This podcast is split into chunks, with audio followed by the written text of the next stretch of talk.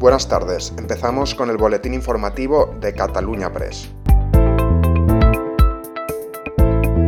El conseller de Salud, José María Argimón, ha negado este miércoles que la Generalitat de Cataluña aspire a conseguir la competencia del examen de formación sanitaria especializada.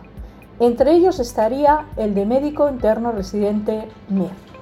Solo pretende la Generalitat conseguir la cogobernanza en otros asuntos como los planes de estudio.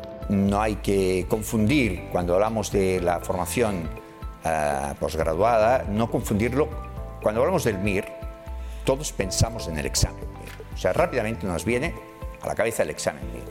Y el examen MIR eh, no lo queremos, eh, el examen MIR es toda España y si fuera en toda Europa, pues perfecto. No hay, eso no es un...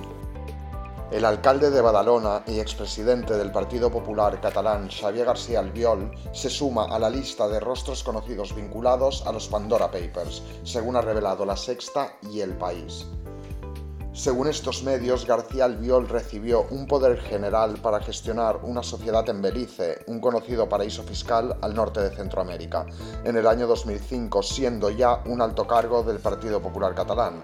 Esta sociedad se mantuvo activa, según detalla la Sexta, hasta diciembre de 2015, después de que Albiol perdiera la alcaldía de Badalona y el bastón de mando pasara a Dolors Sabaté.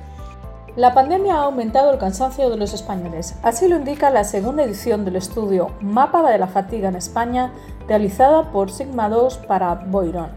Este estudio busca analizar el alcance de la fatiga y el cansancio físico y mental entre la población, así como su impacto en la vida cotidiana.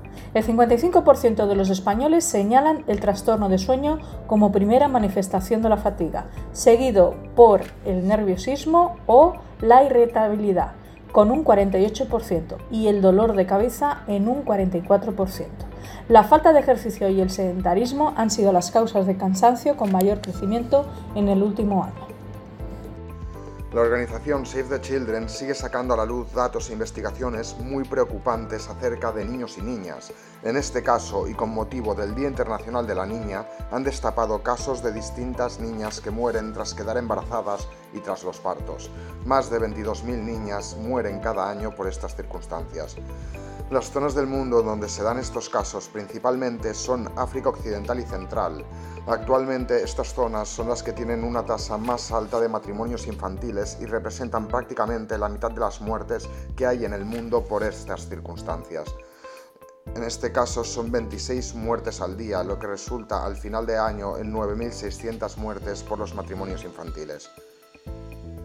A estos datos hay que sumar los de Asia, donde el año se producen unas 2.000 muertes que tienen relación directa con el matrimonio infantil, lo que supondría unas 6 al día. Son datos que van sumando y dejan unos números que realmente dan miedo y más allá de eso, están matando a niñas en esos matrimonios. Y esto es todo por hoy, seguiremos informando.